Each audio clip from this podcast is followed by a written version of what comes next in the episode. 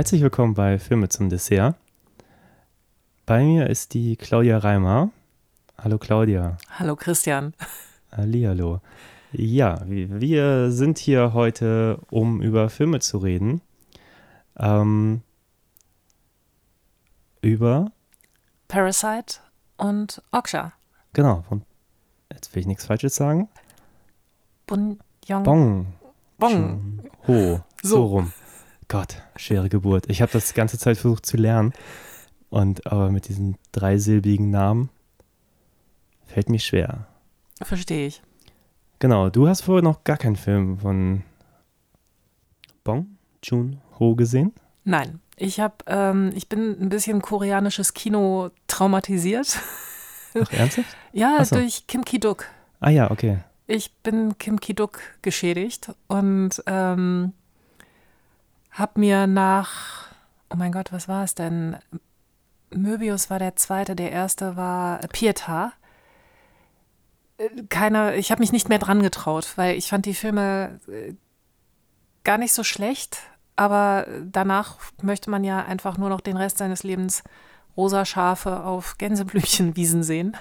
Ja, ich glaube, Pieta hast du, glaube ich, so auf dem Filmfest gesehen, oder? Ich Ja. bin der Meinung, ich habe den ausgelassen versehentlich, weil ich auch keine Lust hatte auf so einen depressiven Filmemacher. Ja, ja. Wobei es ganz lustig war, weil nach der Vorstellung hatten wir ja beide ein bisschen die Assoziation, also nach, nach Pa- nach Parasite-Vorstellung zu Binjib, Leere Häuser. Mhm. Ähm, und unsere beiden Begleiter, äh, die offenbar nicht ganz so viel asiatisches Kino, also koreanisches Kino gesehen haben, kannten die gar nicht. Ähm, kannte den auch nur aus deinen Erzählungen. Ich habe ihn auch noch nicht gesehen, weil Ah, okay. ich, wie gesagt, dachte, um Gottes Willen, wer weiß. Nein, das ist auch, äh, also um das vorwegzunehmen, das ist äh, der, der, ich würde mal sagen, mit Abstand der netteste Film, den Kim Ki-duk jemals gemacht hat. Okay. Also ohne Angelhaken verstucken und ähnliche Scherze. Ja, aber erstmal zu Parasite und Oksha. Ja. Ähm, genau, Parasite haben wir vor anderthalb Wochen im Kino gesehen. Mhm, genau. Oksha irgend- haben wir, Oksha muss man ja dazu gestehen, haben wir auch deswegen gewählt, weil er so leicht auf Netflix verfügbar ist, wie auch Genau. Snowpiercer. Wir waren so zwischen Oksha und Snowpiercer, Ja. um das Programm voll zu machen hier heute.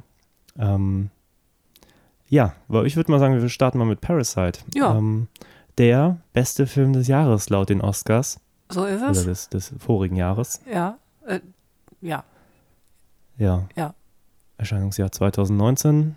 Wie war denn dein erster Eindruck? Hast du irgendwas erwartet? Was hast du erwartet? Hast du den Film erwartet, den du gesehen bekommen hast? Also ich war super gespannt, weil ich die Plakate zu dem Film schon im, wann war ich da? Im Januar gesehen habe, als ich in London war. Da war er überall in der Metro groß angeschlagen. Und ich fand die Optik so wahnsinnig interessant, weil das ja so ganz cleanes Bild ist. Und dann Parasite ähm, klingt interessant, also dieser Gegensatz. Und dachte, ich bin gespannt, was es damit auf sich hat. Dann ist er ja völlig überraschend bester Film, beste Regie, ich weiß nicht, alles geworden als erster ausländischer Film bei den Academy Awards. Ähm ich frage mich ganz häufig bei den Gewinnerfilmen, warum? Hm. Nicht, weil sie schlecht sind, sondern weil ich dann denke, oh Gott, wie viel schlechter sind dann die anderen Filme, die zur Auswahl stehen? Ich fand Parasite aber tatsächlich gut. Hm. Lustigerweise ist es mir schon zweimal passiert, dass ich mit Leuten darüber gesprochen habe. Einmal mit einem Freund, der sagte, ja, ich war mir nicht ganz sicher, wie ich den Film finden soll, aber jetzt, wo wir drüber reden, finde ich den richtig gut. Und ich glaube, das ist ein bisschen das Merkmal dieses Films. Hm. Was wäre denn dein Oscar-Kandidat gewesen? Also jetzt, bevor du Parasite gesehen hast, hattest du äh, einen, einen Favoriten?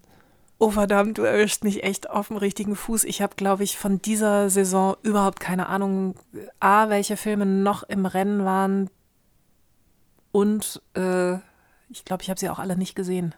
Okay. Also ich hatte außer dem Joker auch nicht viele gesehen, aber irgendwie hätte ich schwören können, es wird der Joker. Irgendwie war das so, dachte ich, der, der Joaquin Phoenix war so in aller Munde und Ja. ähm, das war so ein Crowdpleaser. Und aber mein, mein kleiner Geheimtipp war, ohne ihn jetzt gesehen zu haben, ich habe schon gedacht, ja, wenn, wenn Parasite schon nominiert ist, und ich Mhm. kann mich noch nicht mehr erinnern, ob schon viele ausländische Filme überhaupt für den besten Film jemals nominiert waren. Weißt du, das ist, so, das ist ja noch ein Unterschied, ob man Ja. nominiert ist oder dann auch Ja. gewinnt.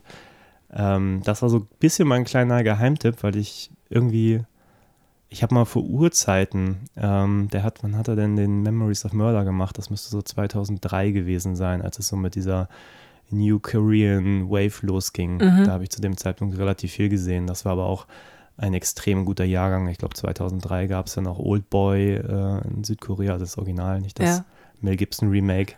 ähm, und noch ein Haufen anderer toller Sachen. Tale of the Sister müsste in dem Zeitraum rausgekommen sein. Save the Green Planet. Und das war so eine Zeit, da habe ich hier äh, mit Freunden, haben wir alles versucht zu kriegen, was dann plötzlich rüberschwappt und eins war besser als das andere. Und das war aber irgendwie so ein unglaublich guter Jahrgang. Ähm, das hat Korea dann auch nicht so ganz beibehalten können in der Qualität in der kurzen Zeit. Ähm, aber umso schöner finde ich, dass das auch äh, mittlerweile ein bisschen gewürdigt wird, so dass da offenbar ein Filmland entstanden ist, was ähm, extrem spannend ist. Ja. Also es sind ja sowieso anscheinend relativ viele Filme aus Asien, auch eigentlich nur durch die Adaption fürs amerikanische Kino dann auch hier im Westen, also einem breiten Publikum, wozu ich mich jetzt mal zählen würde, bekannt geworden. Also so durch diese Blase. Ja, also ich meine, gut, äh, die USA verheizen ja alles. Also manchmal klappt's, wie bei Old Boy. Ich glaube, der war auch, glaube ich, als amerikanischer Film nicht unerfolgreich. Ähm, wobei, ich habe den nie gesehen. Alle sagen, das Original ist besser. Ich glaube, das kann man sich dann noch schenken. äh, aber ich muss jetzt gerade dran denken, hier, wie heißt denn der mit, mit äh, von, von Scorsese? An den denke ich auch gerade die ganze Zeit. äh, Ja, Äh, mit Jack Nicholson und so weiter und so Genau. fort. Ähm, der war ja ein Riesenhit. Also Infernal Affairs ist auch super, das, das Chine chinesische Original, aber Mhm. ähm, der dann auch, habe ich mir auch nicht angeguckt. Manchmal funktioniert dann macht Hollywood fiese Gewinne oder manchmal wie bei Honig im Kopf. Geht es auch nicht gut, berechtigterweise. verrückt. Ja, verrückt. Wie kann das dann passiert sein? Man ahnt es nicht. Ja. Ja, aber kommen wir zurück zu Parasite. Ähm, worum geht's? Es geht um eine unfassbar arme Familie, die also wirklich sehr, sehr ärmlich lebt im Keller. Und der Sohn bekommt das Angebot, bei einer unfassbar reichen Familie der Tochter Englischunterricht zu geben. Und nach und nach schafft er es, in dieser unfassbar reichen Familie seine ganze Familie reinzuwanzen. Also seine Schwester wird ähm, Kunstlehrerin für den angeblich hochbegabten Sohn dieser angeblich. unfassbar reichen Familie. Also ich glaube, wir sind der Meinung, dieser Junge ist nicht hochbegabt, der ist einfach nur nervig. Hm. Ähm, der Vater wird Chauffeur und als letztes schaffen sie es, die Mutter als Haushälterin zu etablieren. Und wir haben ja schon identifiziert, dass das der große Fehler ist, denn die eingesessene Haushälterin ähm, taucht dann später nochmal auf. Ja, wobei wir an dieser Stelle vielleicht einmal äh, einhaken sollten Ja. und einmal warnen sollten, wer diesen Film noch gucken möchte, sollte das besser tun, bevor er weiter hier zuhört, Genau. weil äh, ich würde mal behaupten, der Film macht mehr Spaß, wenn man nicht weiß, was passiert. Ja.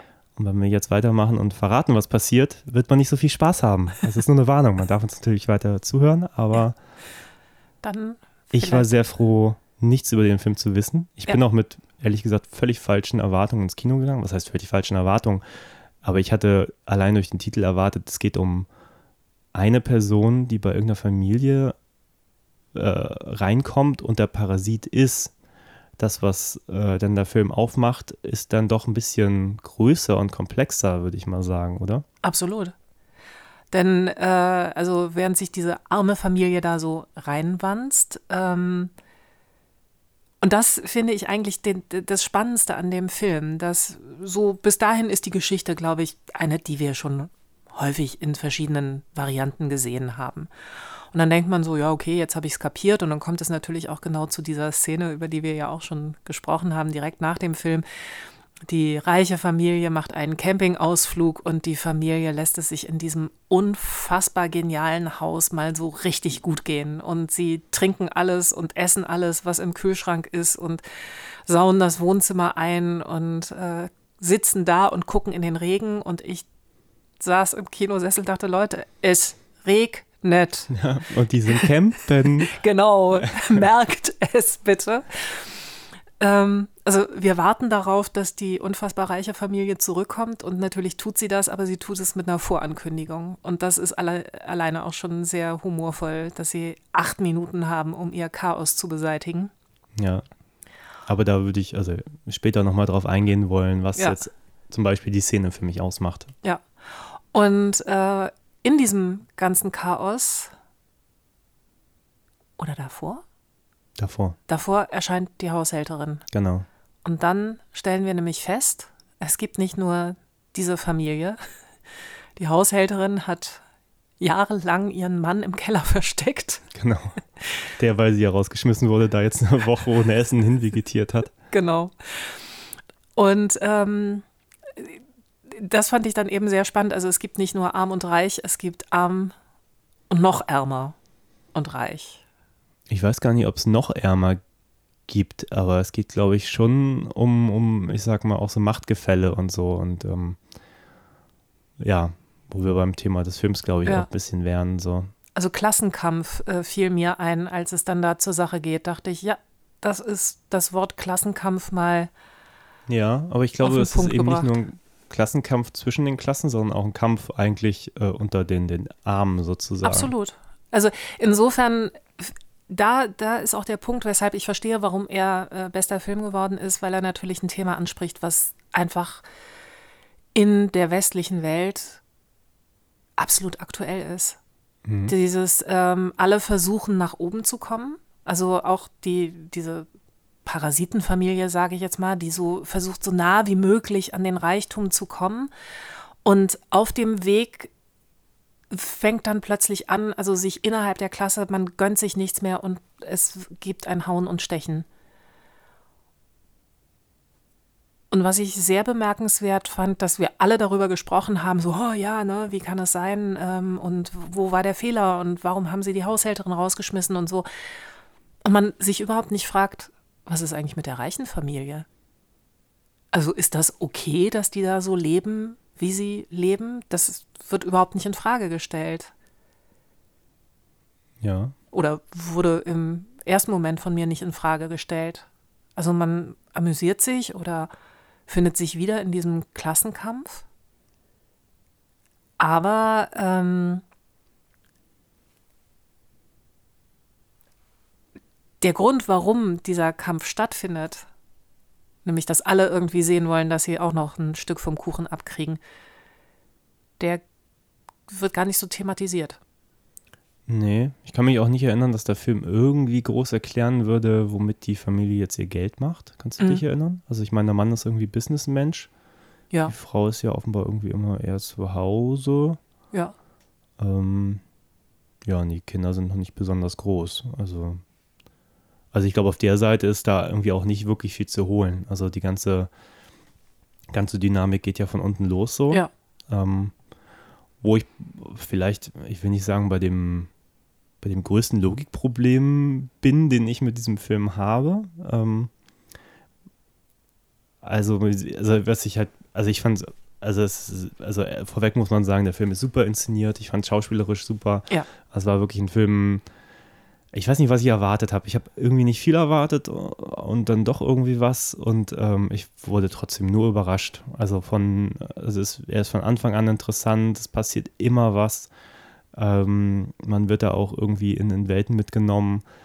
Ähm, allein wie die Familie am Anfang dahin vegetiert, also jetzt die arme Familie. Ja. Ähm, dass sie da irgendwie versuchen, die WLANs der Nachbarn irgendwie in ihrer Wohnung zu finden, weil irgendjemand gerade sein WLAN verschlüsselt hat, was sie immer benutzt haben. Um dann irgendwie da auf der letzten Ecke am Klo irgendwie noch ein WLAN ausmachen zu können. Und ich glaube, sie wollen dann rausfinden, wie man diese Pizzakartons äh, faltet, Genau. die sie so job, jobtechnisch Ja. äh, müssen sie so Pizzakartons falten und dann kriegen sie auch nicht das, das volle Geld, weil sie da irgendwas nicht richtig gefaltet haben und so. Also es, halt, also es passiert halt total viel, was auch ein bisschen skurril ist und Ja. so. Äh, die ganze Ecke ist mega runtergekommen. Die haben immer Probleme mit irgendwelchen Leuten, die da vorm Fenster irgendwie rumpinkeln und die ganze Familie kann das so vom Esstisch aus irgendwie beobachten. Genau, sie leben so. im Souterrain und das ist wohl die beliebte Pinkelecke für irgendwelche alkoholisierten ja, Menschen.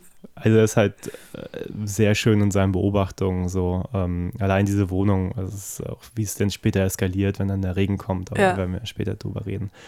Ähm, genau, und wie gesagt, alle sind irgendwie joblos und der einzige Job ist, dass sie dann mal ein paar Pizzakartons falten können oder so. Ähm, ja, und irgendwann kriegt ja der Junge dann das Angebot, da Aushilfe geben zu können und dann ne, ergreift er ja auch gleich die Chance, sozusagen seine Schwester auch einzubringen, als Ja. dann die Frau der reichen Familie erwähnt, äh, dass ähm, der Junge ja so hochbegabt wäre oder er zeigt ihren, äh, sie zeigt ihm ein Bild, Bild, so ja.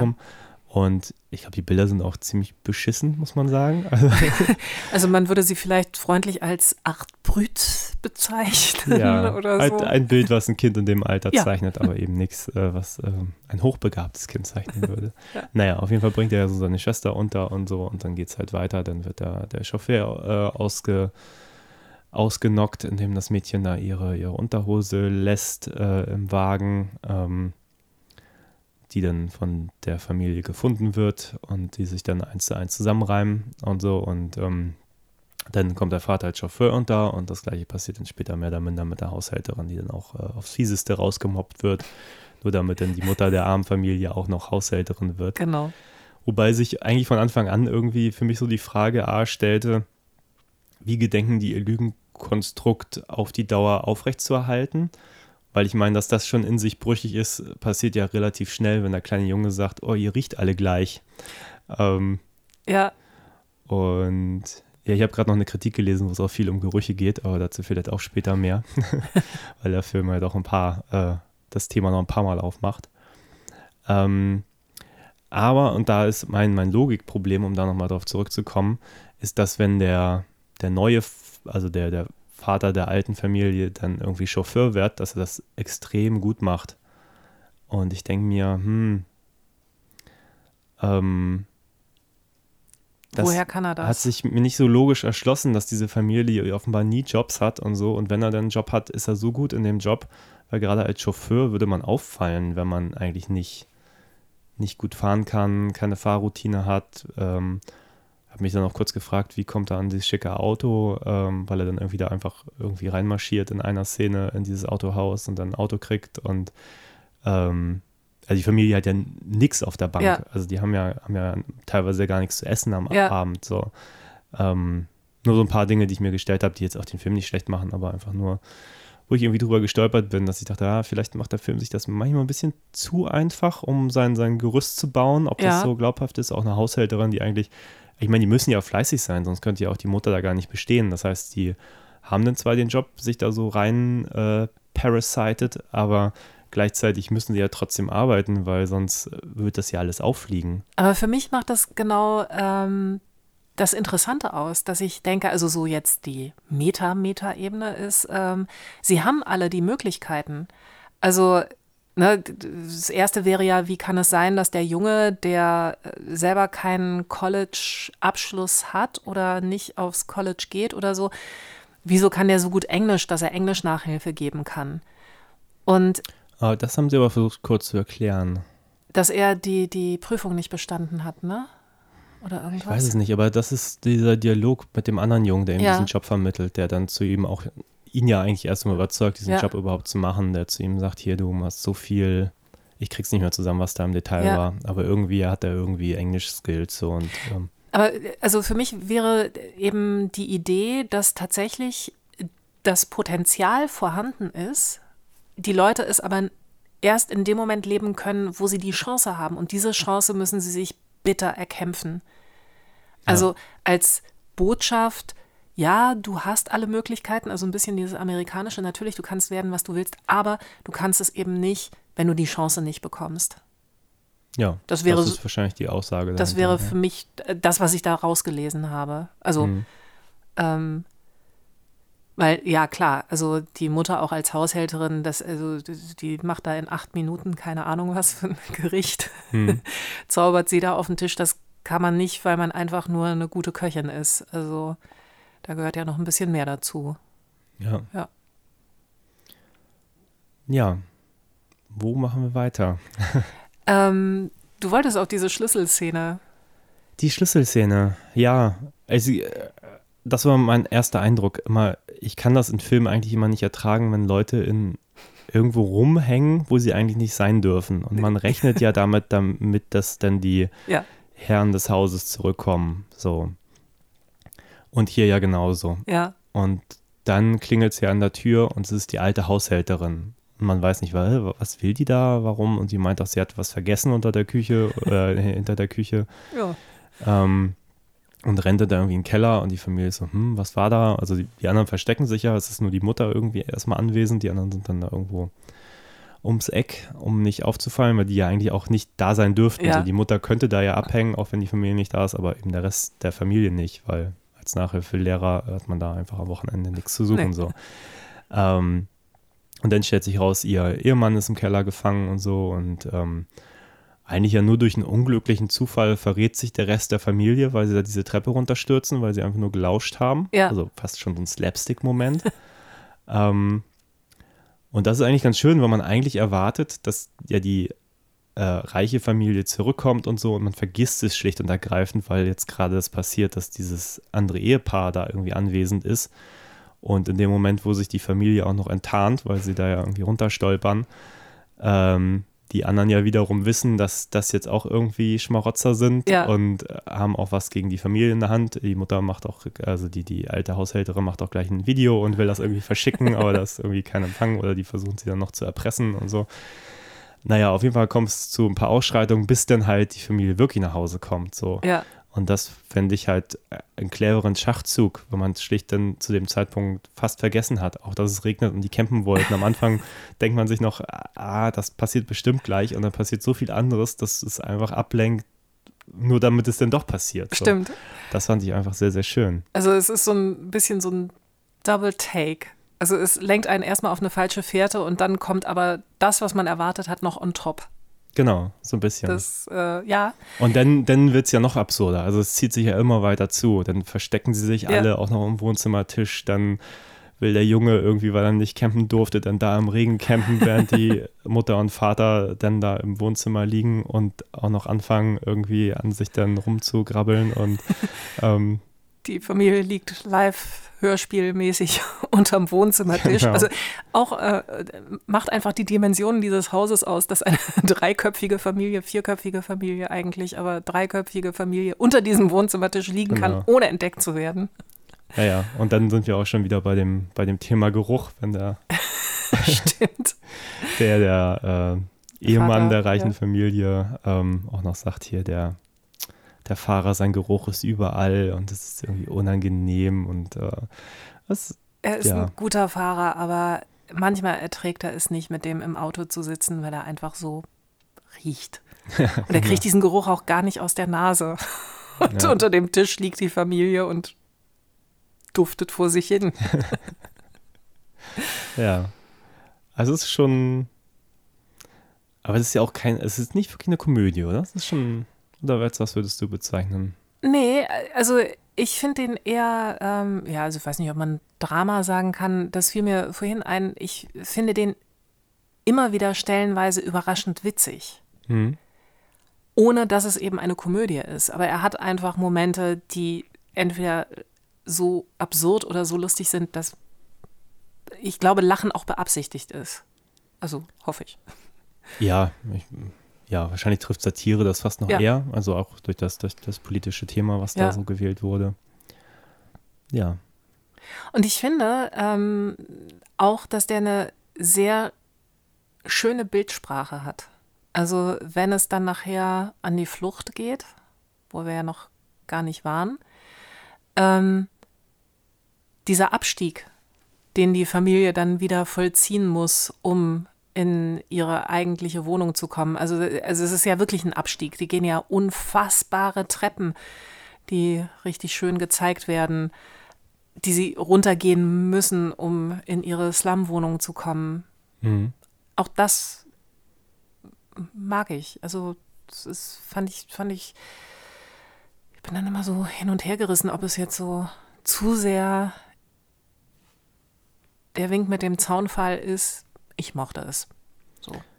Ja, aber ich glaube, das ist schon wieder diese, diese ironische, satirische Überspitzung, weil was dann passiert, also auch wenn sie in ihrer Wohnung ankommen, die ist ja nicht nur geflutet, da kommt ja auch wirklich irgendwie die Scheiße aus dem Klo und die Schwester sitzt noch auf dem Klo und wartet, oder ich weiß nicht, telefoniert sie da, ich weiß es gar nicht mehr, aber sie sitzt dann auf dem Klo, während da, das da unten irgendwie raussprüht Ja. und denkst, tiefer absteigen kann man jetzt auch einfach gar nicht mehr. Aber man denkt auch die ganze Zeit, irgendjemand kriegt jetzt gerade einen Stromschlag, weil dann wieder irgendwie da alle im Wasser warten und äh, ja, im nächsten Moment nächtigen sie alle in einer großen Sporthalle. Ja. Und ja, und gleichzeitig wissen sie, dass da wahrscheinlich auch äh, eine tote Person im Keller liegt und das ist halt alles irgendwie gar nicht mehr schön. Nee. Ja, Ja. wo wir auch, also der, der Film hat einfach unglaublich viele schöne Ideen. Also allein die Idee, dass dieser Mensch im Keller ähm, die ganze Zeit mit dem Licht kommunizieren kann, weil aus irgendwelchen dubiosen Gründen sind da Lichtschalter überall angebracht. Genau. Und er schlägt halt immer mit dem Kopf gegen irgendwelche Lichtschalter und gibt da irgendwie immer Morse-Signale und scheint auch immer mit dem, dem Jungen der reichen Familie zu kommunizieren. Da denkt er, geht ein Geist um, weil er diesen Menschen auch irgendwann mal im ganz kleinen Alter aus dem Keller hat sehen können und seitdem An- verhaltensgestört ist. An seinem so. Geburtstag, das ist ja, das ist ja dann der Aufhänger. An seinem Geburtstag ist äh, dieser im Keller gefangene Ehemann irgendwann mal aus dem Keller aufgetaucht, weil er, glaube ich, Kuchen essen wollte oder irgendwas. Und der Kleine hat ihn gesehen und dachte, es ist irgendein Gespenst. Und seitdem ist er schwer traumatisiert, was seinen Geburtstag angeht. Und das soll nun auf dem nächsten Geburtstag Ja, ganz anders werden. Ja. Genau.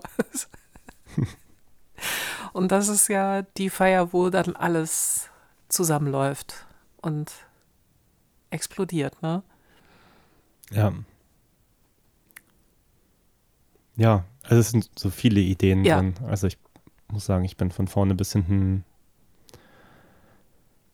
sehr angetan. Also ich weiß gar nicht, was man da. Äh also man kann, glaube ich, auf einzelne Momente immer nochmal eingehen, so.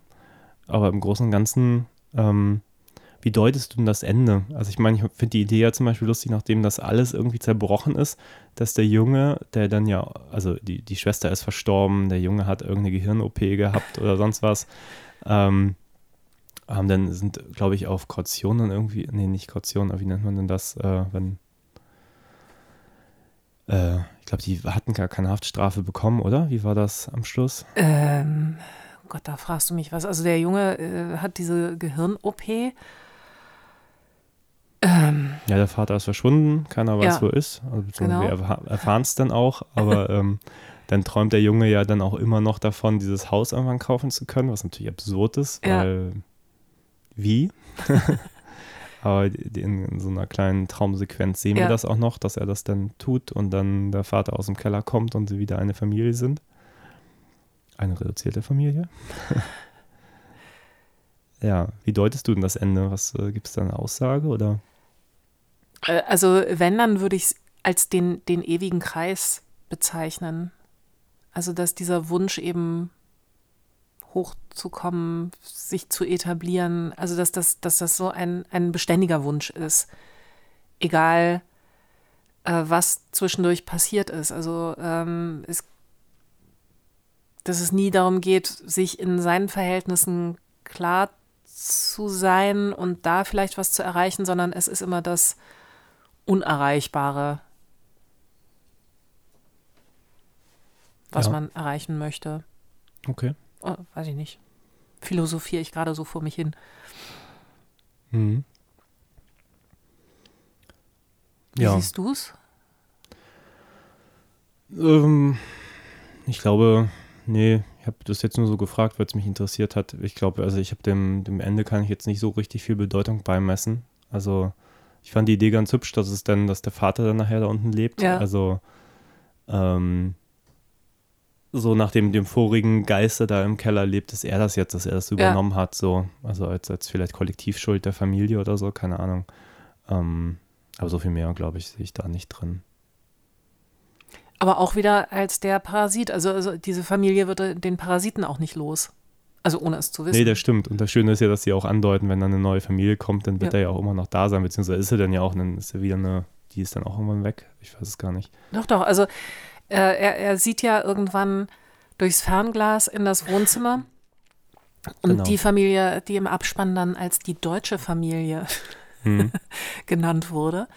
Ähm, also er lebt ja dann auch schon eine neue Familie in diesem Haus. Ja. Und haben auch genug Essen da, dass es nicht auffällt, dass er sich da nächtlich bedient. Mal, also ich denke, wer in dem Haus dieses berühmten Designers, von dem wir nicht wissen, wie er heißt, ähm, der da dieses Haus designt hat, wohnt, die haben einfach generell wahnsinnig viel Geld. Ja, wahrscheinlich. Ja, hast du noch was zu ergänzen? Also, Ich überlege gerade, also äh, vielleicht ist es auch so bemerkenswert bei diesem Film, dass man gar nicht so, also es gibt tatsächlich kaum was zu kritisieren. Eigentlich gar nicht. ja, ich, mir fällt auch wirklich nichts ein. Also ich meine, man kann ja auch loben, so, aber irgendwie Ja. haben wir auch schon alles gelobt. Das Schauspiel ist toll, die Bilder sind toll. Wie hast du es empfunden, ähm, ihn im Original mit Untertiteln zu sehen? Ich glaube, es ist die einzige Möglichkeit für mich, diesen Film zu gucken. Weil gerade asiatische Filme kann ich nicht synchronisiert schauen. Ich finde, die Sprache ist so noch weiter entfernt von Deutsch als jetzt irgendwie das amerikanische. Also wenn ich asiatische Filme synchronisiert gucke, dann steige ich gar nicht mehr ein. Das fühlt Okay. sich an, als wenn, wenn, wenn da Leute einfach drüber geredet haben. So. Ähm, nee, also ich kann sowas nur untertitelt gucken. Weil es gab ja kurz diese Diskussion, dass das äh, Mitlesen von Untertiteln einen vom Spiel der Schauspieler ablenkt. Fand ich jetzt bei dem Film auch nicht problematisch. Also ich kenne es von anderen Filmen, wo dann halt wirklich viel geredet wird, dass du diesen Textmassen nicht hinterherkommst. Mhm. Und dann finde ich das schon manchmal störend. Aber dann finde ich halt auch synchronisiert keine Alternative. Ähm, jetzt hatten wir vielleicht das Glück, dass wir es im Savoy geguckt haben. Irgendwie ein wirklich gutes Kino, wo man Ja. überall gut gucken kann. Und wir haben in diesen unfassbar genialen Sitzen in der ersten Reihe gesessen. Ich Ja. liebe sie. Aber wenn du halt irgendwo in einem Cinemax in der ersten Reihe sitzt und hast dann einen Film mit Untertiteln, die direkt vor deinen Augen sind und du musst dann immer noch den Kopf höher äh, Ja, machen, um überhaupt mal ein Gesicht von deinen Figuren zu gucken, dann wird es halt irgendwann problematisch. Aber wie gesagt, das Kino hat geholfen, ein gutes Kino zu wählen Ja. und äh, das war in Hamburg. Und ja, also ich kann das nur untertitelt gucken. Musst du jetzt daher- eigentlich einblenden, äh, Werbung wegen Nennung von Namen? Ich, ja, ich weiß gar nicht, was das soll. Also ich meine, Werbung ist für mich doch irgendwie nur, wenn ich auch Geld von denen kriege. Oder wenigstens eine Freikarte. Gib mir eine Freikarte. Ja. Bitte. Zwei. Zwei. Sei, sei. Sauer in Hamburg. Gutes Kino. Wenn man diesen Podcast rückwärts abspielt. Ja, hört man die ganze Zeit nur, ah, Savoy ist das beste Kino in Genau. Hamburg. Weil, ja, es ist schon ein gutes Kino. Aber es gibt noch andere gute Kinos. Ja. Sabaton. Zum Beispiel. Das Passage. 3001 mag ich auch. Metropolis. Naja, es gibt ein paar. Gut. Wir nehmen von allen Kinos Freikarten. Ja. Ja, machen wir doch weiter mit Oksha. Ja, Oder Okja, wie ich jetzt immer gesagt hätte, bis ich diesen Film mal wieder geguckt habe. Genau. Meine, ähm, eine Netflix-Produktion von 2017. Und deine Koreanischkenntnisse aufpoliert hast.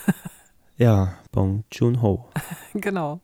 Aber ich muss immer noch mal nachdenken, bevor ich den, den Namen ausspreche. Das ist, äh, da geht noch was. Ich bin so froh, dass du ihn sagst, weil ich ihn mir immer noch nicht gemerkt habe. Okay.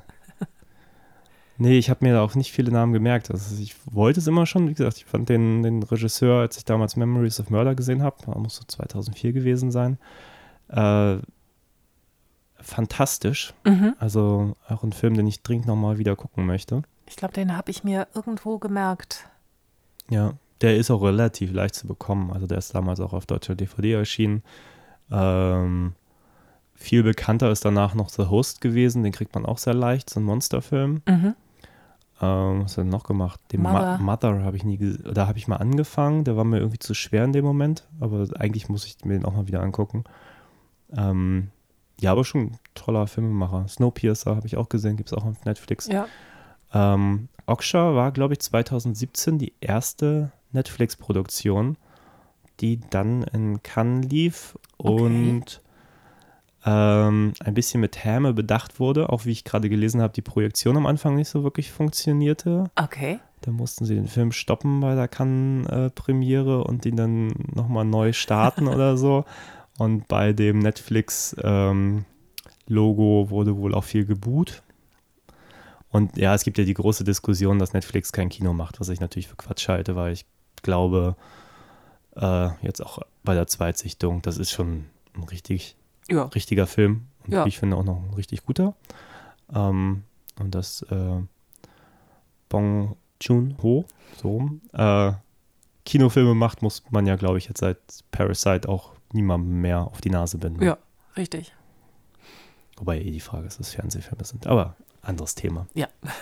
Ja, du hattest ihn noch nie gesehen. Was hältst du denn so grundsätzlich von großen, genmanipulierten Riesenschweinen? Ähm, also äh, ich finde bei dem Film, die Prämisse ist natürlich deutlich sehr viel satirischer. Also äh, Parasite kommt ja so daher, dass man denkt, also den könnte man auch als ganz normalen Film sich angucken und ähm, wäre jetzt nicht, äh, wie soll ich denn sagen, nicht enttäuscht. So. Und Oksha, finde ich, ist deutlich eine Satire. Das fängt schon gleich am Anfang an. ja, So. Tilda Swinton Genau. in einer Doppelrolle. Als sie und ihr böser oder guter Zwilling, das weiß man am Anfang nicht so genau, wer da wer ist. Ähm, Die haben ja auch, glaube ich, die Zähne irgendwie so komisch gemacht ne? Ja. für diese Rolle, dass sie auch Ja. so seltsam lächelt und Und ähm, genau, sie ist ähm, die neue Chefin eines Nahrungsmittelkonzerns, eines vielleicht weltweit agierenden Nahrungsmittelkonzerns, der sagt, jetzt werden endlich ähm, alle Ernährungsprobleme gelöst, weil sie eine seltene Superschweinchenrasse entdeckt haben und davon 26 Tiere in die ganze Welt gegeben haben, dass die aufgezogen werden innerhalb der nächsten zehn Jahre. Und diese Superschweinchen haben ungefähr Elefantenausmaße oder sind Ja, so sehr Nilpferd. groß. Ja. ungefähr wie Nilpferde. Aber sehr kuschelig. Hm. Also wir sehen dann ja Oksha, also so heißt das Riesenschwein, was in Korea gelandet ist, mit der Tochter eines Bauern und die sind sehr innig miteinander und das Schwein ist auch sehr intelligent. Also Ja. Ist ja da auch quasi Teil der Familie. Und Ja. das soll ja dann auch der Aufhänger sein für die Odyssee, die danach dann zurückgelegt wird. So. Genau, weil natürlich nach zehn Jahren die Superschweinchenparade in New York stattfindet. Und da werden die, das Superschwein wird da gekürt oder soll da gekürt werden. So zumindest ist erstmal die Behauptung des Lebensmittelkonzerns. In Wirklichkeit natürlich sollen alle Superschweine geschlachtet werden und in Wirklichkeit sind das auch gar keine Entdeckungen, sondern das ist eine Züchtung bei denen aus dem Labor, ne? Genau, das sind Genschweine Ja. sozusagen. Genau, und tatsächlich, das erklärt sich dann aber erst im Laufe des Films, wird ja dann auch äh, erzählt, dass dadurch, dass die Leute kein Genfleisch wollen, dass sie dann halt sozusagen diesen Weg gehen mussten von, jetzt wurden die irgendwie natürlich gezüchtet, irgendwie in den abgelegensten Regionen dieser Welt und so. Und ähm, naja, auf jeden Fall, es geht los mit dem kleinen Mädchen und ihrem Opa und das Schwein wird weggenommen nach zehn Ja. Jahren. Teil der Familie. Es gibt vorher noch eine große Rettungsaktion, weil das Mädchen ist mit dem Schwein unterwegs und äh, fällt einen Abhang hinunter Ja. und kann sich nur noch mühsam festhalten und Oksha rettet sie. So, Genau. damit man auch die Fallhöhe ganz, ganz klar macht, ähm, Dieses Das- Schwein ist sehr intelligent. dass das Schwein auch sie gerade noch mal gerettet Ja. hat, bevor es dann selber in Bredouille gerät und äh, dem Schlachthaus zugeführt werden soll. Im weit entfernten, wo spielt das? Äh, New York? ja, Nee, ja, ja, New doch, York, die ja. Parade ist in New York, ja. glaube ich. Ja. Ja, sie machen ja so ein paar, paar Zwischenstopps auf dem Weg dahin. Ja. Ja, und dann passieren viele Dinge. Das Mädchen rennt hinterher. Genau. Ähm, und dann treffen sie auf äh, ALF, nicht außerirdische Lebensform, sondern, äh, wie nennt sich das? Animal äh, Liberation. Ja. Äh, Foundation. Foundation? Ja, keine Ahnung. Also Federation. Tierrechtler, die Ja. helfen wollen, aber die wollen eben nicht nur Oksha befreien, weil dann wäre der Film auch ziemlich schnell zu Ende. Nein, sie wollen auch, ähm, sie wollen eigentlich Oksha nur eine Videokamera anbringen, um dann zu filmen, was dann passiert. So. Genau. Ähm, ja. Dadurch, dass diese ALF-Organisation da aber ein bisschen uneins ist, äh, ja, wird das die Entscheidung des Mädchens auch falsch gedeutet oder ne, absichtlich falsch äh, übersetzt. Äh, sie würde Stimmt. gern das äh, Oksha einfach zurück in die Mountains bringen und stattdessen geht die Reise weiter, indem genau dieser Plan verfolgt wird. Oksha da in, zu dem wahnsinnigen Jack Gyllenhaal zu schicken, der äh, das Schwein dann nicht nur besteigen lässt von einem größeren Schwein, da weiß ich auch bis heute nicht, was das jetzt genau sein sollte, außer dass es schocken sollte. Ja. Ähm, und dann ist eigentlich der eigentliche Plan, sie küren gar nicht das beste Schwein, sondern sie entnehmen jedem Schwein fünf Stücke, die sie dann braten und probieren. Und ich glaube, das beste Schwein heißt eigentlich nur sozusagen, welches am besten geschmeckt hat. So. Äh, ja, also ich glaube, alle, alle schmecken schon ziemlich fantastisch, wenn man denen glauben darf, aber es ist einfach noch außergewöhnlicher als jedes bisher verköstigte Schweinefleisch. Genau. Naja, und dann sieht dieses kleine Mädchen, wie alt mag die sein? Zwölf? Ja, schätzungsweise ja. Ja, Ja, dann einfach alleine sozusagen hinterher und versucht halt genau. ihr großes, geliebtes Hausschwein zu retten. So, also, es ist auch ein Ja. bisschen mehr. Es ist Teil der Familie. Ja. Genau, so viel bis dahin, würde ich jetzt mal sagen. Vom Plot. Genau. Wie fandest du ihn denn? Ähm, auch gut. auch gut. Ja. Sehr schön. Ähm, aber anders. Also äh, sehr viel satirischer. Mhm. Also die Prämisse ist ein bisschen schräger einfach. Also Parasite ist ja schon sehr an unserem Leben dran. Und ähm, bei Oksha fand ich die Prämisse natürlich ein bisschen abgefahrener. Ähm, ich finde ihn märchenhafter. Also auch gerade diese Freundschaft zwischen Mädchen und Schwein und es hat alles ein bisschen mehr satirische Überzeichnung. Also Jake Gyllenhaal auch als dieser, was ist er, Tierdokumentations äh, Heini, der das Aushängeschild irgendeiner Tierdoku ist, äh, fürchterlich schräg. Ja, Ähm, Tilda Swinton ist auch sehr schräg. Also alle sind sehr schräg. ja. Fandest du das denn gut, das Spiel, oder hat dich das massiv gestört? Ich meine, die sind schon sehr drüber in ihren Figuren.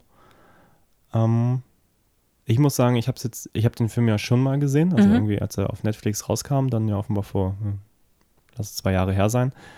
Und jetzt halt nochmal. Und ich hatte jetzt eigentlich beim zweiten Gucken fast noch mehr Spaß.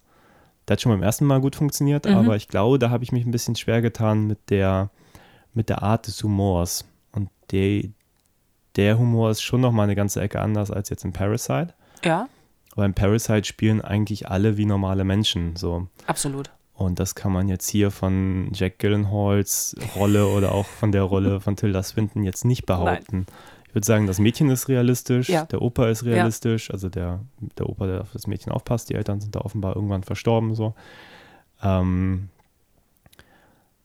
aber der Rest sind dann doch ganz schön Klischee-Abziehbilder. Also man Also- hat noch so ein paar Leute beim ALF, die so ein bisschen, bisschen normaler sind, so. Naja, aber gut, da ist ja auch einer dabei, der, äh, der will auch keine Pflanzen zu sich nehmen, weil auch Pflanzen lebendig sind oder Ja, aber das ist ja weniger sein Spiel. Das ist dann ja mehr der bekloppte Plot Ja. so. Aber ähm, Ähm, ja, also wie gesagt, äh, dadurch finde ich, kommt er deutlicher als Satire rüber.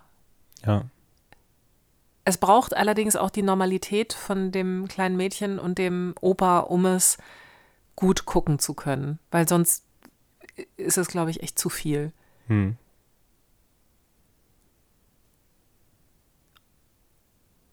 Ja, und auch äh, bei der Organisation, also auch der Leiter der Organisation, der da erstmal wie so ein, weiß nicht, Deus Ex Machina auftaucht und man denkt so, ah, also man weiß auch nicht, wird es jetzt gleich eine kleine Liebessequenz zwischen ihm und dem Mädchen geben. Also es ist schon so eine ganz bedeutungsvolle Begegnung, aber auch der ist ja weit drüber.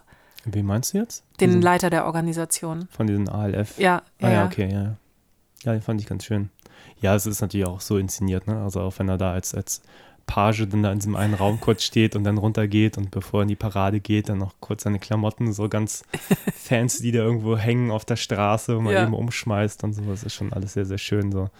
Den mochte ich ganz gerne. Ja. Das war drüber, aber hat Spaß gemacht. So eigentlich der ganze Film. Obwohl er ja eigentlich eine, und ich glaube, da unterscheidet er sich am meisten von Parasite, ähm, der hat für mich so eine Message, die sich fast schon irgendwie ins Gesicht ergießt. So. Ja. Also.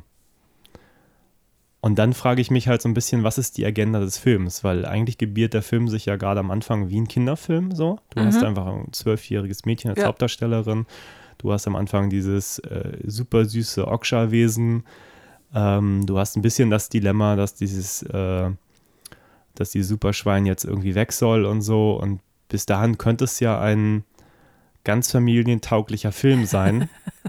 und dann kommen Dinge, wo ich sagen würde, das würde ich jetzt keinem Sechsjährigen zu sehen geben. So. Nein, besser nicht. Definitiv nicht. Und dann denke ich mir aber gleich, andererseits ist der Film so radikal, dass ich sag mal, wenn du es, ich weiß nicht, ist es für zwölf okay? Ich habe keine Ahnung, wie, was für eine Freigabe dieser Film hat.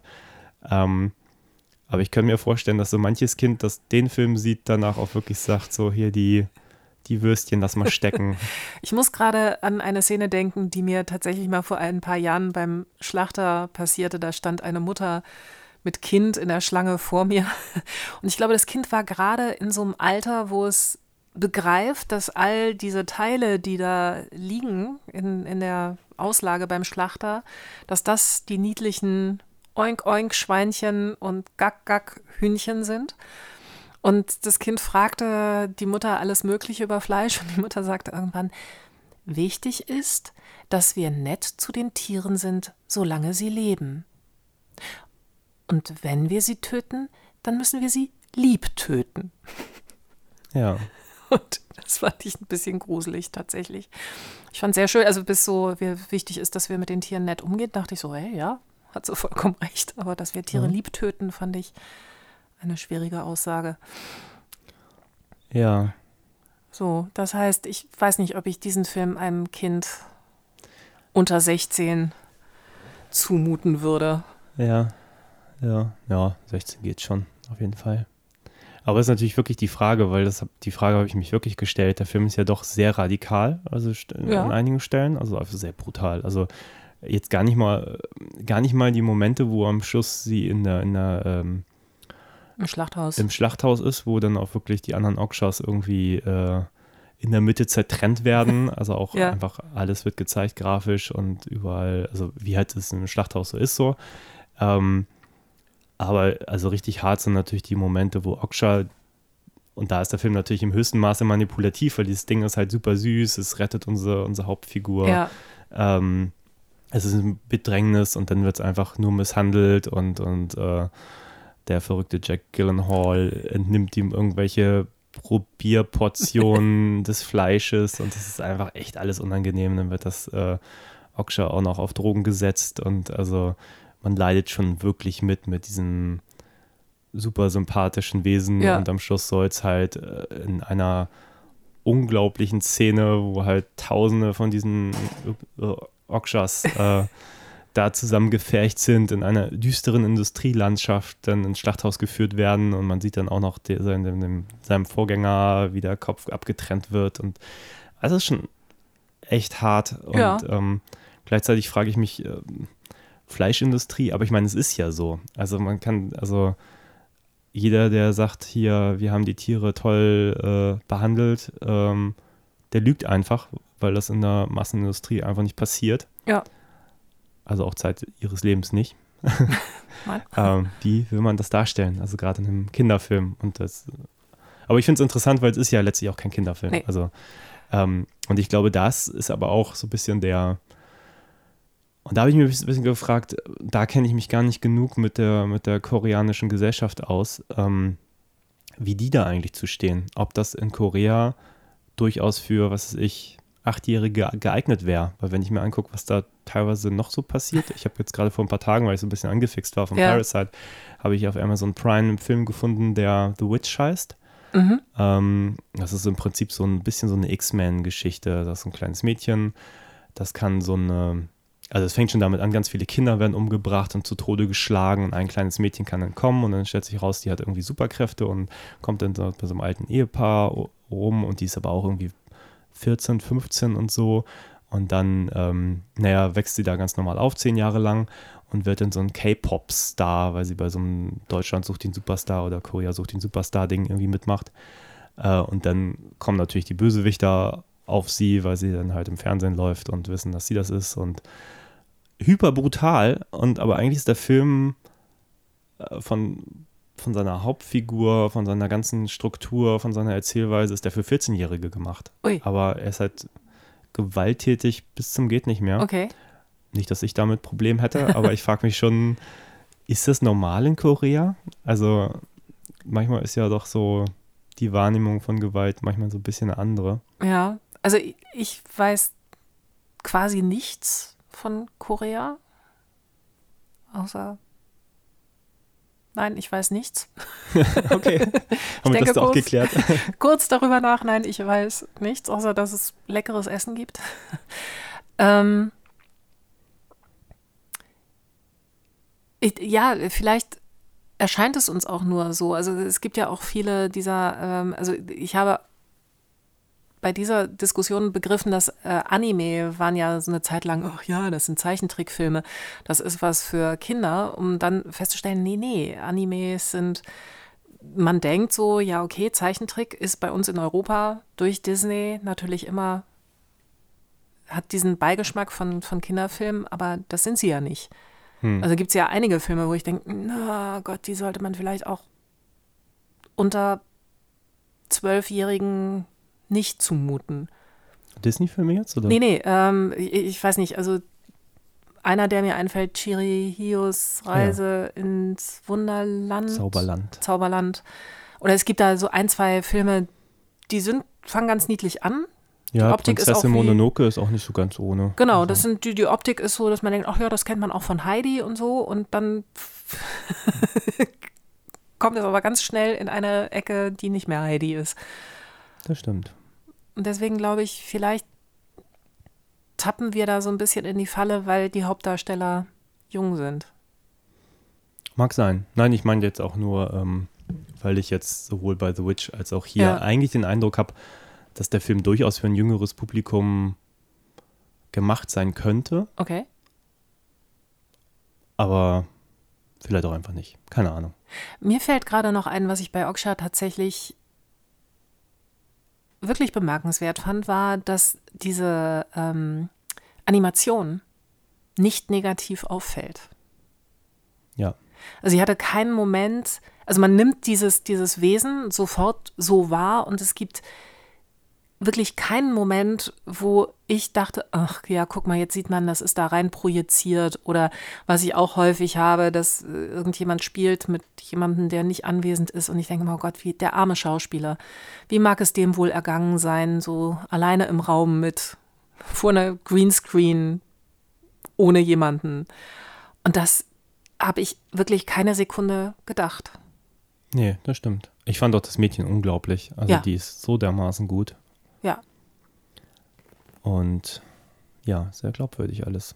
Wobei, ich kann mir vorstellen, wenn man den im Kino sieht, ähm, dass der vielleicht, ja, er ist halt auch schon gut gemacht. Also auch The Host, den er vorgemacht hat, ist auch so ein Monsterfilm. Auch sehr gut gemacht. Also handwerklich ähm, muss ich Korea da vor Hollywood auf jeden Fall nicht verstecken.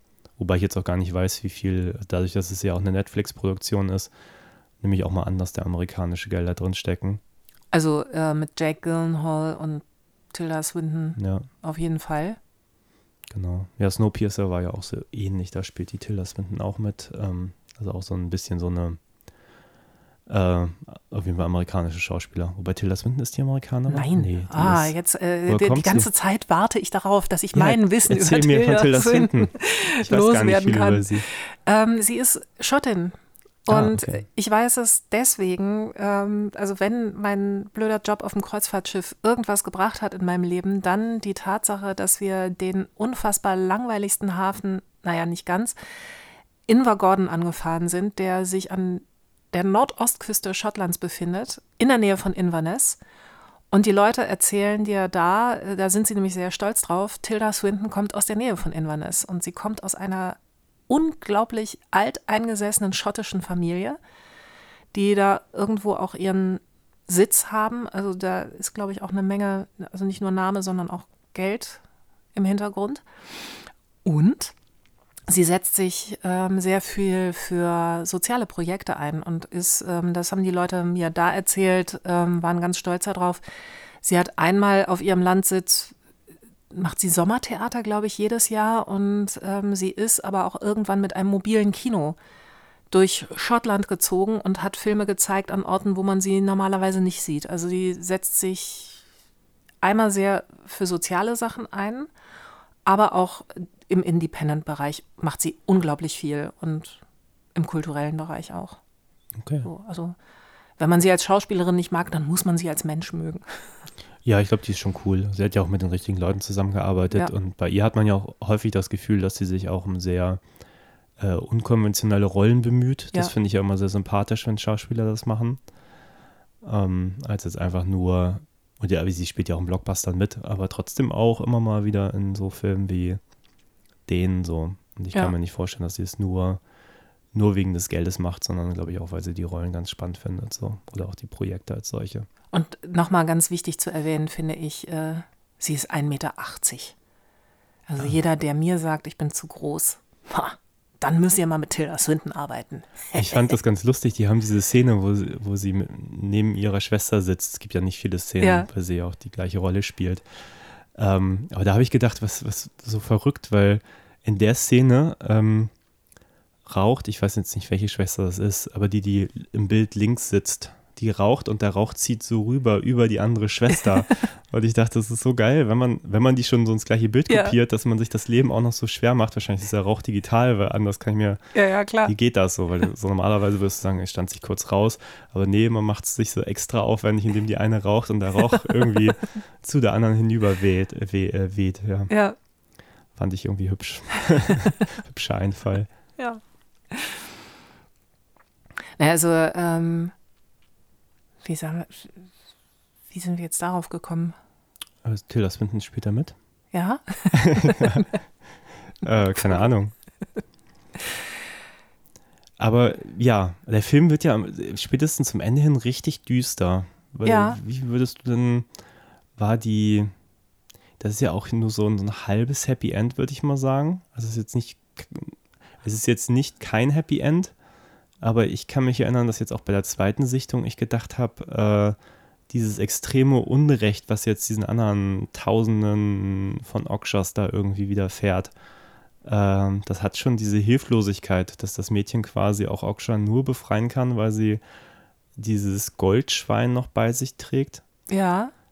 Ich weiß auch gar nicht, wo, hatte ihr Onkel das her? War das sozusagen als Dank für Das war, ja, das war das Geld, was er dafür bekommen hat. Ah, okay, das heißt, sie hat es quasi dann nur- nur zurückgetauscht am Ende. Aber sie haben ja auch noch ein kleines. Ja, genau. Das ist dann noch so als, als ähm, um die Situation ein bisschen zu entschärfen, dass man den Zuschauer doch irgendwie ein bisschen in die Hoffnungslosigkeit äh, entlässt, dass man gegen diese gegen dieses Business-Denken irgendwas ausrichten könnte. Aber wie ging es dir? Fandest du das irgendwie ein negatives Ende oder, oder war das für dich irgendwie zufriedenstellend? Oder hattest du nicht auch irgendwie in dem Moment vielleicht das Gefühl so, ah, da muss doch jemand was tun, man kann nichts tun? Ähm, naja, die Frage ist, wird es, ge, ge, geht es wirklich den äh, anderen Schweinen dann so schlecht? Weil diese ähm, Tierschutzorganisation hat es ja alles öffentlich gemacht. Also das bleibt ja ein bisschen offen, was da passiert. Ja, es wird ja eigentlich nur quittiert dann von der Schwester, die dann sagt, ja, pff, über den Preis kriegen wir sie trotzdem alle. was ich auch sehr schön finde. Wo Also sie diese recht hat. Satire zieht sich halt da echt konsequent durch. Ähm, ja, ich fand es auch wirklich eigentlich ganz schön, dass sie auch ähm, da auch am Schluss so gar keine Menschlichkeit zeigte. Und erst, als sie das Goldschwein sah, war sie, okay, Ja. wir haben Deal. So vollkommen nüchtern. Doch, also ich war mit dem Ende versöhnt. Okay. Also ich bin ja, genau, der Film fing an und ich dachte, ich habe eigentlich ja immer ein Problem mit, äh, egal ob Filme oder Bücher, mit Tieren. Weil unweigerlich geht es den Tieren schlecht. Irgendwann, damit es spannend wird. Und seit Bambi habe ich ein Problem damit. Okay. Das heißt, wenn ich weiß, irgendwo ist ein Tierhauptdarsteller, bin ich schon raus. Das heißt, ich habe erstmal einen Moment mit dir gehadert, weil ich dachte, nee, warum muss ich mir jetzt was über Schweine angucken, die sehr niedlich sind und denen es wahrscheinlich auch gleich schlecht geht. Und zack, ging es dem Schwein auch schlecht. Ähm, insofern war ich versöhnt, weil es ja ein Happy End gibt. Es ist auch ein bisschen offen, weil was erzählt sie denn dem Schwein am Ende? Da ist ja so ein kleines Geheimnis. Ja, fandest du? Ja, was, nicht? was könnte es denn sein? Ich habe da gar nicht drüber nachgedacht. Eben. ich schon. Okay. hm, Ich habe mich ein bisschen, ein bisschen äh, schwer getan, ähm, oder anders gefragt, was hältst du denn von dem Großvater? Also sein, sein Verhalten, also dass am Schluss irgendwie alles gut sein soll, nachdem mh, er doch an der Eskalation vielleicht nicht so ganz, also ich fand, er ist nicht sehr souverän mit der Situation umgegangen, sage ich mal, ganz freundlich formuliert. Ja. Na, ich glaube, den braucht es so ein bisschen als Stabilitätsfaktor, weil wir können das Mädchen ja nicht so ganz alleine in der Welt lassen.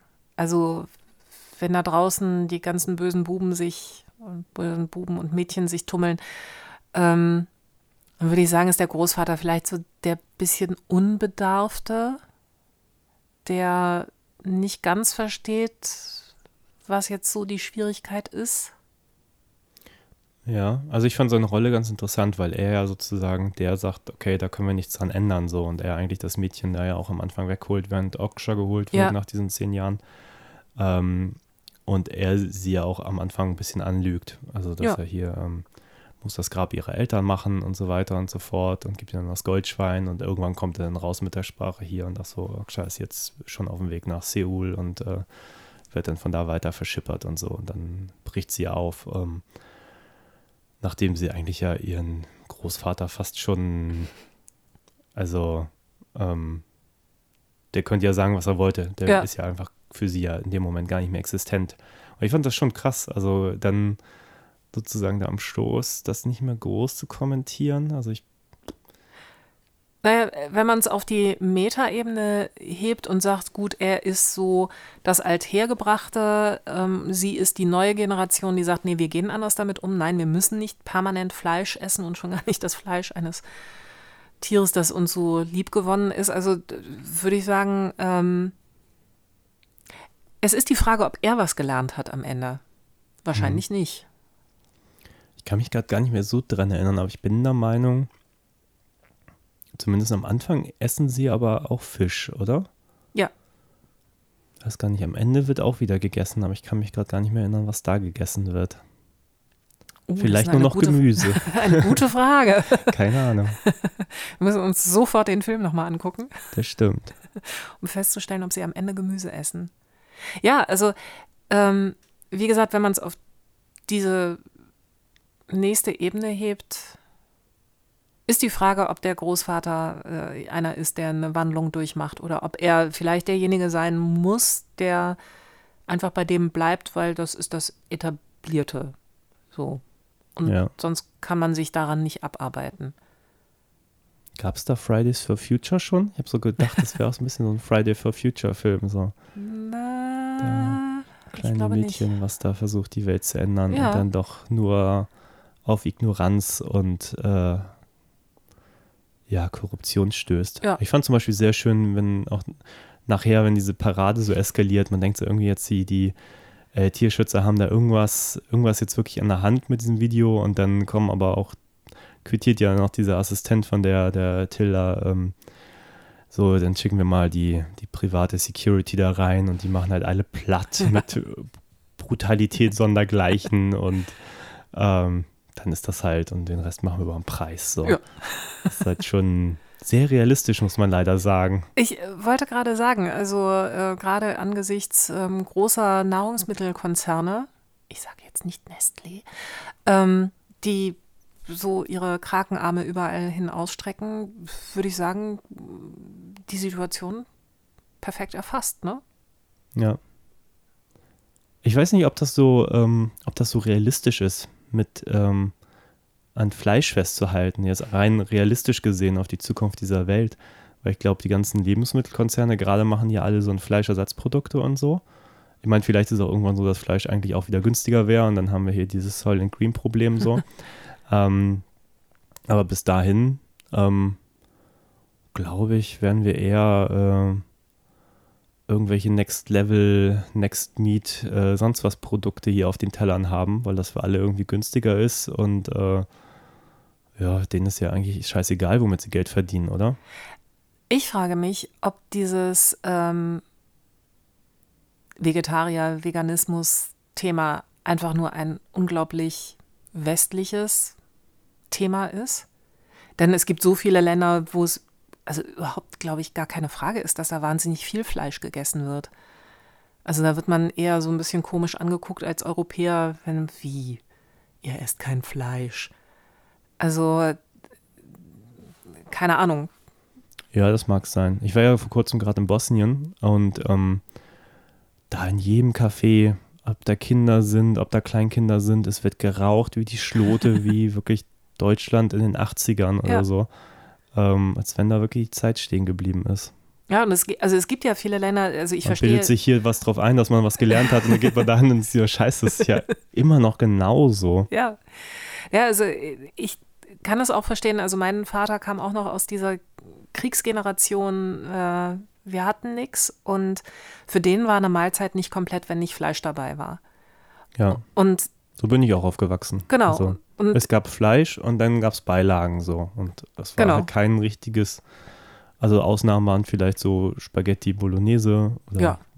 oder mal eine Pizza, aber sonst war es so, so mindestens dreigeteilter Teller so. Ja. Und ähm, ich sehe das immer wieder, dass es Länder gibt, äh, die einen komisch angucken, wenn man sagt, nee, also ich bin ja kein Vegetarier, aber ich esse einfach nur nicht gerne so viel Fleisch. Das ist zum Beispiel ganz schwierig zu vermitteln. Dass Leute sagen, ja, wie, dann bist du Vegetarier? Und ich denke so, nö, aber ich, A, mag ich nicht jede Art von Fleisch essen und damit meine ich jetzt vor allem billiges. Dafür esse ich dann halt ein bisschen weniger, sehr viel weniger, aber dafür dann eben qualitatives, also liebgeschlachtetes Fleisch. ja. Und da gibt es Menschen, die das überhaupt nicht verstehen, weil bei denen das so ist, dass kein Fleisch gleichzusetzen ist mit totaler Armut und dann lebt man halt nur noch von Reis und Bohnen oder so. Hm. Keine Ahnung. Weiß ich auch nicht. Da ich den wahnsinnigen Überblick über die Welt nicht habe, auch wenn ich ihn gerne hätte, ist das nur so eine Vermutung von mir, dass es mit Vegetarismus und Veganismus ein absolut westliches. Naja, man muss ja gar nicht um die ganze Welt. Es reicht ja schon irgendwo aufs Land zu fahren, in irgendeinen Gasthof und dann kommst du denen damit vegetarisch und dann kriegst du da so ein paar Pommes mit Bohnen oder so. Nein, Ähm. wenn du sagst vegetarisch, dann kriegst du Huhn. Ja, gut, das ist eher dann beim Asiaten, aber nein, aber das ist schon manchmal echt auffällig. Also, das, da, also in der Großstadt kriegst du ja überall irgendwas Vegetarisches, Veganes, gar kein Problem, aber so, das letzte Mal, als ich bei irgendeinem Gasthof untergebracht wurde für einen Job, ähm, haben sich da alle irgendwie die Rumpsteaks reingepfiffen und sonst was und irgendwie das, das, wo man Fleisch isst, wirklich das Beste vom Besten und Ja. dann sitzt man daneben und denkt, sich, ja, nur weil ich jetzt Vegetarier bin, will ich jetzt kein langweiliges Essen auf dem Teller, wenn alle anderen was Tolles haben, Ja. so, nur weil ich das nicht essen will. So. Ähm, ja, ist halt so ein Denken. Ich glaube, auf dem Dorf ist es auch noch sehr, sehr schlimm, auch in Deutschland. Ja, also mir ging es auch so, als ich jetzt im Herbst äh, in Frankreich, also immer mal wieder in Frankreich war und wir gesagt haben, ja, okay, dann gehen wir jetzt mal schön essen. Also es gibt oder gab da Restaurants, wo man reine Gemüsegerichte wirklich vergeblich gesucht hat auf der Speisekarte. Hm. Und das hat mich dann auch schon erstaunt, weil ich dachte, okay, ich muss gar nicht, ich muss gar nicht bis keine Ahnung wo gucken. Ähm, manchmal ist es schon in den Nachbarländern so, dass die sagen, ja, natürlich gibt es da auch Restaurants, in denen du vegetarisches Essen bekommst, aber der Standard ist eben, also das, was wir hatten, der dreigeteilte Teller. Hm. So. Ja, ja, so ist das. Aber nochmal zurück zu Oksha. Ja. Hast du noch was äh, zu sagen? Hast du noch Ideen? Hast du irgendeine Szene, die du besonders toll fandest? Ähm, irgendwelche Eindrücke, die du noch mitteilen möchtest? Nee, also wie gesagt, ich fand ähm, mit am bemerkenswertesten, dass mir diese Animation überhaupt nicht in irgendeiner Weise negativ aufgefallen ist. Also ich habe sofort dieses Wesen als solches akzeptiert, fand es unglaublich entzückend. Auch gibt ja wunderbare Szenen, also wie das Mädchen auch auf dem Schwein immer schläft oder überhaupt, wie die sehr innig miteinander sind. Ähm, und da gab es keinen Moment, in dem ich dachte, "Mm, ja, das haben sie jetzt aber irgendwie, keine Ahnung, produziert. Manchmal, wenn man sich ein bisschen mit Film auskennt, dann läuft ja sowas nebenbei, ne? dass man in jeder brutalen Szene denkt, ah, guck mal, wie haben sie denn das Blut so hingekriegt, dass es so und so spritzt oder so. Ähm, nee, also lustig, unterhaltsam. Ich habe ihn mir in der deutsch synchronisierten Fassung angeguckt, die aber sehr, äh, äh, wie sagt man, ähm, über weite Strecken untertitelt ist, weil trotzdem koreanisch geredet wird. Also da ist nur das Englische auf Deutsch übersetzt. Ah, okay. Ähm, Ja, was es, wie gesagt, auch dann wahrscheinlich besser guckbar macht, als hätten sie. Aber das ist natürlich auch immer so ein bisschen so ein Problem, wenn man halt Filme, die so schon so multilingual sind, äh, Ja. komplett mit einer Sprache plättet. Solche Synchros gibt es ja auch. Das ist fürchterlich. Das Da- das ist, also so gesehen fand ich, haben sie es gut gelöst. Ich war einen Moment irritiert, ähm, weil das kleine Mädchen ja kein Englisch spricht. Mhm. Ist es aber in der synchronisierten Fassung, sagt Tilda Swinton ja, dann lern halt Deutsch. Und ich dachte so, äh? Sagt sie das wirklich oder sagt sie das jetzt nur, weil ich gerade die deutsche Synchronisation höre? Und das war natürlich der deutschen Synchronisation geschuldet. Ja, ja, Weil im Original wird sie sagen, lern Englisch. genau. Also, Ja.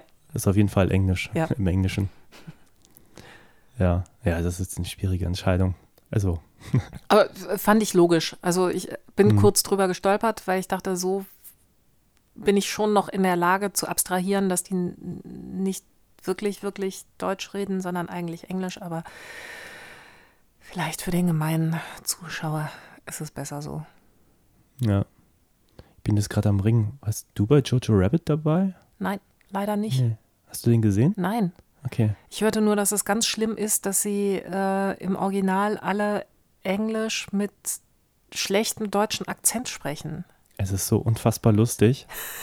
Da, ist, da musste ich nämlich gerade dran denken. Ähm, ach Gott, jetzt fällt mir sein Name nicht ein. Ähm, der Ausbilder, super, super Typ, super Schauspieler. Ähm, und der, also im Film sprechen sie halt die ganze Zeit Englisch so. Und ähm, ja, ich habe ihn auch im Original geguckt Ja. natürlich. Und irgendwann sagte er dann irgendwie auch zu Jojo irgendwie, du musst also es ist halt dadurch, dass es ist so lustig, weil er ihm auch wirklich sagt, du musst hier irgendwie richtiges Deutsch reden oder so. Das sagt es halt auf Englisch und das ist einfach ein unglaublich guter Gag, dadurch, dass wir alle Englisch reden in dem Film, obwohl es ja in äh, ja, Deutschland im Zweiten Weltkrieg spielt. So. Ähm, super Gag. Es ging mir so mit Cary Grant in äh, Die Kanonen von Navarone, den ich das erste Mal irgendwann in England gesehen habe, natürlich auch in unsynchronisiert. Und er mit einem Spion redet und zu ihm sagt, äh, Don't mess with me, ich spreche sehr gut Deutsch. Ja, Und sehr ich dachte, nein, genau das tust du nämlich nicht. Ja, also ich mag das ja auch, ich liebe das ja auch, wenn, wenn so Filmbösewichter, sei es jetzt bei Stirb langsam oder so, ihr kaputtes, eingeübtes Deutsch reden und man einfach nur merkt, das sind jetzt Amerikaner, die diese Rolle spielen. Also schon Ja. sehr lustig. Mein Cousin meinte das mal, der äh, relativ gut Russisch gelernt hat. Ähm, der hat sich immer sehr darüber amüsiert, wie die sozusagen Russen in amerikanischen Filmen Russisch geredet haben, was auch wohl ungefähr wahrscheinlich dasselbe ist wie Amerikaner, die versuchen zu tun, als ob sie Deutsche werden. Gibt es nicht irgendeinen Film, in dem Taylor Swinton Deutsch spricht? Oder bilde ich mir das gerade ein? Hm, weiß ich gerade nicht. Only Lovers Left Alive ist es nicht. Nee, der spielt ja auch in, in den USA. Komme ich Und in, in Marokko. Also, aber nicht in Deutschland. Nein. Hm, weiß ich auch nicht. Dann abschließende Bewertung. Wie fandest du Oksha und Parasite und welchen findest du besser und äh, überhaupt? Äh, ich finde es schwer, tatsächlich beide Filme zu vergleichen, weil ähm, sie dazu doch ein bisschen zu unterschiedlich sind. Mhm. Ich glaube, Parasite hat mir ein bisschen besser gefallen. Ja. Oksha war mir eventuell ein bisschen zu drüber, aber das ist stimmungsabhängig. Hm. Glaube ich, wenn, wenn man den in der richtigen Stimmung sieht, dann. Also ich, ich wollte jetzt sagen, stört einen das nicht. Es hat mich auch nicht gestört, aber ich könnte mir vorstellen, wenn ich in lustigerer Stimmung wäre, hätte ich noch mehr Spaß an dem Film gehabt. So. Ja. Ähm, insofern dringende Cook-Empfehlung für beide Filme. Muss ich jetzt Schulnoten verteilen? Nö, ne? Nö, kannst du. Musst du nicht. Nö, also ich würde sagen, bitte beide unbedingt angucken und nicht das Gleiche erwarten. Ja. Ja, ja, das würde ich so unterschreiben. Also vergleichen kann man die eigentlich nee. nicht. Ich fand Parasite ist, glaube ich, für mich der bessere Film, weil er ähm, einfach das, das, auch einfach der relevantere ist, so doof das klingt, aber ja. er fühlt sich einfach an, als wenn er was behandelt, über das man auch lange nachdenken kann. Ja. Und Oksha macht einfach nur Spaß über seine, oder Spaß in Anführungszeichen, aber nimmt einen so mit auf die Reise und am Schluss ist der Film zu Ende und man hat einfach eine gute Reise oder auch eine dramatische Reise, ja. aber ähm, Parasite ist, glaube ich, schon der Film, der so ein bisschen länger wirkt. Ich glaube, das ist der große Unterschied. Also ich erinnere mich auch spontan war es so, dass ich nach Ende von Oksha sofort dachte, oh, Parasite hat mir besser gefallen. Mhm. Ist aber vielleicht auch einfach, wie gesagt, stimmungsabhängig und vielleicht darf man sie gar nicht wirklich vergleichen. Ja, ich glaube, dieser Satire-Effekt hat mir jetzt auch einfach beim zweiten Sehen mehr Freude gemacht. Mhm. Vielleicht einfach, weil ich dann auch wusste, was mich erwartet so und ich mich darauf einlassen konnte, weil das, dieses übertriebene Spiel ist es häufig nicht meins so. Ja. Aber hier finde ich, es passt. Es ja. ist halt alles irgendwie zynisch, ironisch, was so die ganzen vermeintlichen Bösewichter machen und ähm, es ist halt auch eine klare Ansage, also wie Wirtschaft funktioniert, ja. wie mit Lebewesen umgegangen wird und so. Aber letztlich ist die Message jetzt auch nicht besonders tief. Also ähm, und auch nicht überraschend. Nee, eben. Ja. Ja, sehe ich so. Ähm, ja, umso mehr bin ich gespannt. Ich würde nämlich un unbedingt gern auch den Snowpiercer mir mal wieder angucken. Ja weil das auch ein ähnlich überdrehter Film ist, eher wie Oksha, würde ich jetzt mal sagen, ohne jetzt irgendwie was spoilern zu wollen. Mhm. Tilda Swinton spielt auch wieder mit, basiert, glaube ich, auch auf dem Anime. Ähm, ist auch so ein Film, den ich irgendwann mal geguckt habe, hatte meine Freude beim Gucken, fand ihn gerade aus logischen Gründen eher noch schwieriger, weil es mhm. ein extrem gebautes Setting ist mit diesem Zug und den ganzen Schichten in diesem Zug und eigentlich existiert keine Außenwelt. Ähm, mit mir als irgendwie Logikreiter ist das halt äh, schon, man darf da nicht zu lange drüber nachdenken, dann wird das alles irgendwie ein bisschen schwierig. Ähm, aber auch ein Film, bei dem ich mir jetzt vorstellen könnte nach Oxford, dass er mir einfach beim zweiten Sehen nochmal besser gefällt als mhm. beim ersten Gucken. So. Also ich habe den auf jeden Fall auf die Merkliste gesetzt und auch ähm, Mother und noch irgendeinen. Die Memories man, of Murder? Ja, die findet man nämlich bei Amazon Prime. Genau, es gibt noch einen, den er in Korea gedreht hat, Barking Dogs Never Lie, glaube ich. Okay. Ähm, noch nie von gehört, noch nie was von gesehen, aber der müsste eigentlich zu kriegen sein. Auf den habe ich einfach Lust, weil das jetzt einer wenn man schon sich an seinem Schaffen versucht, ja. denke ich immer dann auch nochmal ein, zwei der eher unbekannteren Frühwerke mal versuchen aufzutreiben. Das ist eigentlich immer ganz schön. Ja, ich bin etwas genervt, weil Amazon Prime bei mir auf dem Fernseher nicht funktioniert. Irgendwie ja. ist meine, Fer meine Leitung zu lahm oder so. Das heißt, ich muss das mal auf dem Computer gucken und dann sitze ich am Schreibtisch Hm. Und das nervt. Ja, verstehe ich. Deswegen. Ja. Aber Snowpiercer gibt es auf Net- Netflix. Eben, deswegen, der, der wird wahrscheinlich dann als erstes geguckt und Amazon Prime spare ich mir dann auf für. Ich habe mal Bock am Schreibtisch zu sitzen und Filme zu gucken. Ja. Okay. Habe ich meine Bewertung abgegeben? Nee. ich habe nur gesagt, dass ich Parasite, glaube ich, den besseren Film finde. Ja. Äh, ich vergebe einfach noch so mal so 1 von 10 Bewertungen. Mhm. Also Parasite würde ich schon sagen, hm, auf jeden Fall eine 8,5, würde ich mal so sagen. Also schon so Richtung 9. Ja. Ich weiß nicht, ob ich jetzt so, ob ich schon eine 9 geben würde. Um so ein bisschen, ähm, ist ja auch egal. Ja. Also 8,5. Und Oksha vielleicht 7,5. Ja. 7.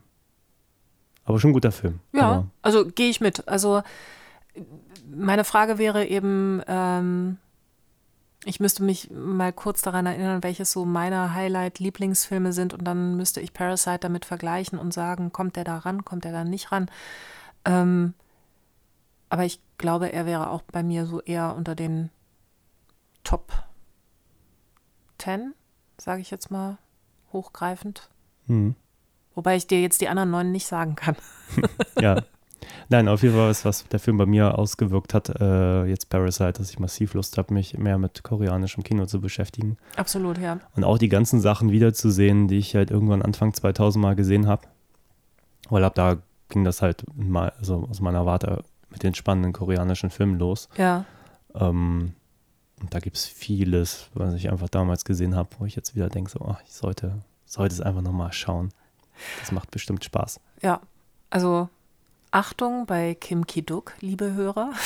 Ja, den schieße ich tatsächlich immer ein bisschen da aus. Ja. Also auf Jeep hätte ich nochmal Lust, weil es hat auch so ein ähnliches Mhm. Thema, da haben wir jetzt gar nicht wei- weiter drüber gesprochen, aber ähm, auch über Menschen, die in leeren Häusern Zeit verbringen und ich glaube, es endet sogar damit, dass, also Spoiler, einer hinter den Wänden lebt von Menschen, die da wohnen. Also Okay. eigentlich ein sehr, sehr ähnliches Thema wie ähm, jetzt Parasite, zumindest in Teilen.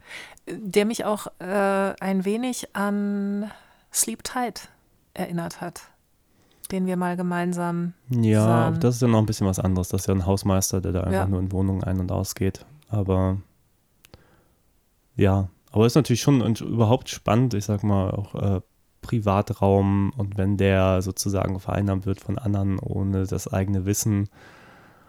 Das ist halt schon ein gutes Thema. Ja. Also selbst schwächere Filme wie jetzt Sliver oder so funktionieren ja eigentlich vor allem dadurch, dass da irgendwie der, wie nennt man denn das, die der sichere Raum sozusagen eben nicht mehr sicher wird so. Ja. Und ähm, man ja manchmal auch als Zuschauer dann mehr weiß als dann die Betroffenen und ähm, dadurch ja so eine gewisse Spannung entsteht. Ja. Ja, also ähm, ich muss dazu sagen, dass diese, ähm, nur mal so zwischendurch, die Kim Ki-duk-Filme, so schrecklich ich sie fand, sie mir wahnsinnig gut in Erinnerung geblieben sind. Was ich ganz merkwürdig finde, weil es andere Filme gibt und gab, von denen ich mehr begeistert war, die ich aber schneller vergessen habe. Also die haben sich leider sehr auf meine Festplatte gebrannt. Ja, Insofern kann man ja einfach mal gucken, ob einem das zusagt oder so. ja. Aber äh, ich gebe ein kleines Achtung. Achtung. Nee, ich habe jetzt auch eher gedacht an so Leute halt wie hier ähm, Park Chan-wook, der halt ähm, der Old Boy gemacht hat. Ah. Und der hat zum Beispiel vorher gemacht äh, JSA, also Mhm. Joint Security Area. Da geht es um, also das ist, glaube ich, sein, äh, zumindest so viel ich weiß, sein, sein Regiedebüt gewesen. Und da geht es um Mordfall direkt an der Grenze zwischen Nord- und Südkorea. Ha.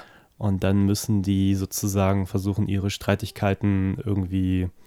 Und das Ding ist super spannend, mega gut gemacht. Das ist einer der ganz frühen aus dieser New Korean Wave. Ähm, auch relativ leicht zu bekommen in Deutschland. Und dann hat er erst diese Revenge-Trilogie gemacht: Mhm. äh, Sympathy for Mr. Vengeance, dann Old Boy, dann Sympathy for Mrs. Vengeance. Ähm, von dem eigentlich Old Boy der bekannteste ist Ja, vielleicht auch der beste, weiß ich nicht, aber Mr. Vengeance ist auch ziemlich gut. Mrs. Vengeance, auch einmal gesehen, gilt als nicht so toll im Vergleich zum Rest, aber der ist ja mittlerweile auch in Hollywood angekommen, macht halt diverse Filme wie, ich glaube, Stoker hat er gemacht. Ähm, I'm a Cyborg that, and That's Okay, war glaube ich auch von ihm. okay. Ähm, viel zu entdecken. Ich habe auch nicht alles gesehen, aber Gut. Also gehen wir mit arbeiten einem, wir uns voran. genau, mit einem dringenden, guckt mehr koreanische Filme. Ja, also auf jeden Fall.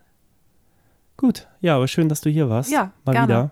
Nach äh, unserem letztes Mal haben wir über Dreiecksbeziehungsfilme gesprochen. Es war Genau. doch ein bisschen was anderes dieses Mal. Ja, und wir haben immer noch nicht über Destroyer gelästert. Destroyer. Ja, ich habe ihn ja angefangen zu gucken, weil er neulich irgendwie bei Amazon mal aufpoppte. Okay. Und ich fand ihn nicht so schlimm, wie ich es jetzt erwartet hätte nach deinen Ausführungen. Okay. Aber ich glaube, ich hatte trotzdem irgendwann nicht mehr so richtig Interesse und habe ihn nicht zu Ende geschaut. Siehst du? Aber irgendwann, Irgendwann reden wir auch über Destroyer. ja, vielleicht auch nicht. Keine Nee. Ahnung. Besser nicht. Nicole Kidman ist wirklich irrelevant geworden, oder? Ähm, ja, ich habe neulich Bombshell gesehen. Den fand ich richtig klasse. Okay. Da war sie auch. Dann vielleicht doch nicht. Ja. naja, egal. Einen schönen Abend. Auf Wiedersehen.